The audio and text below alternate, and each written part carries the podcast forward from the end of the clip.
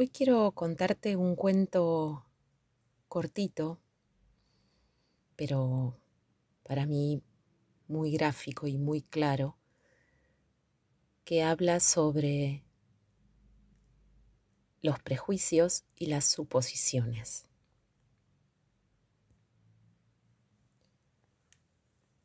Según dice este relato, en una aldea había un anciano muy pobre. Pero aunque era muy pobre, hasta los reyes lo envidiaban porque poseía un hermoso caballo blanco. Tal es así que muchos de estos reyes varias veces le ofrecieron cantidades fabulosas de oro, de joyas, de dinero por este caballo. Pero el hombre siempre decía, para mí, él no es simplemente un caballo, es un amigo. ¿Y cómo se puede vender a un amigo?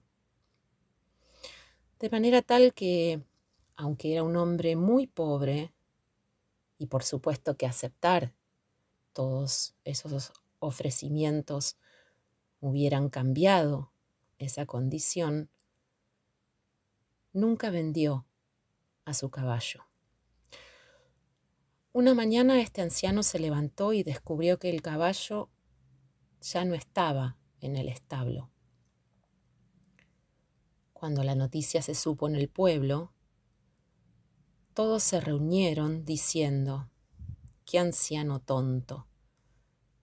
Sabíamos que algún día alguien le iba a robar su caballo tan codiciado. Hubiera sido mejor que lo vendiera. De esa manera hubiera obtenido ganancias y hubiera dejado su vida de pobre. Qué desgracia para este hombre. Pero al escucharlos, el anciano les dijo, no vayan tan lejos con sus pensamientos. Simplemente digan que el caballo no está en el establo. Ese es el único hecho. Todo lo demás es suposición de ustedes. Si esto es una desgracia o una suerte, yo no lo sé, porque esto que vemos es apenas un fragmento del todo. ¿Quién sabe lo que va a suceder mañana? Por supuesto que todos comenzaron a reírse del anciano. Y se fueron, murmurando, porque siempre habían pensado que el anciano estaba un poco loco. La realidad es que después de 15 días, una noche, el caballo regresó. No había sido robado, se había escapado. Y no solo eso, sino que además no regresó solo, sino que trajo consigo una docena de hermosos caballos salvajes blancos.